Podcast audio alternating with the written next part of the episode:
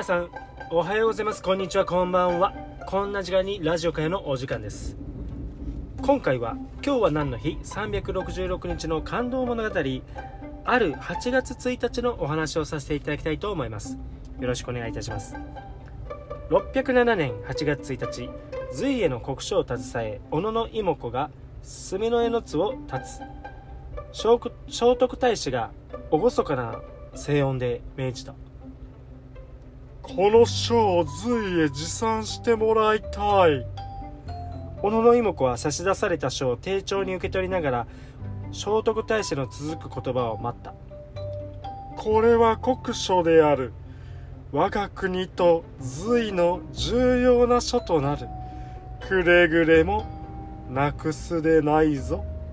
そう言われると持っている書の重みがぐっと増した。小野妹子はこの書を片時も手放すまいと誓った。簡位12回に17条憲法。我が国はさまざまな改革を行っている。良い関係を結ぶことは向こうも望むはずだ。隋は当時東アジア圏の文明の中心地だった。仏教や政治の最先端を学び取り入れるためにも日本が隋と外交関係を結ぶことは不可欠だ。失敗は許されない。だが彼らに下に見られてはならぬ。あくまでも対等な関係を築くのだ。兆候かっこ貢ぎ物を差し出すことはしても従属はしない姿勢を貫いてまいれ。無茶をおっしゃる。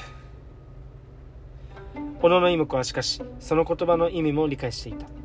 従属するまでもなく従属するでもなく対立するでもない。あくまでも対等な国として外交を結ぶ。果たしてそれが可能でしょうか？可能だ。今隋は高句麗と対立関係にある。我々に気を向けている余裕などなかろう。我々はその状況を利用し兆候はそれど作法かっこ位や官号の授与を通して君臣関係を結ぶこと。は受けぬように仕向けこちらだけが得をするように持っていけばいい。なるほど。高句麗の背後には海を隔てて我が国がある。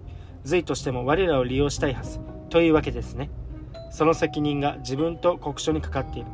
承知いたしました。おまかけお承知いたしました。お任せください。607年8月1日小野妹子は墨の絵の津から出立した。浪速津を経由し瀬戸内海を経て玄界灘へと出るルートを通りそして隋へと到達した。結果は聖徳太子の目論見通りとなった。